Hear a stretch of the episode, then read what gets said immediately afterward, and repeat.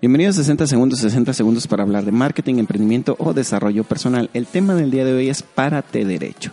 Y bueno, ¿cómo se relaciona esto con nuestro emprendimiento, con el desarrollo personal? Muy sencillo. Cuando tenemos una serie de victorias y también cuando tenemos una serie de derrotas, nuestro cerebro emite ciertas señales que nuestro cuerpo interpreta y lo transformamos en el lenguaje corporal que todos, todos tenemos.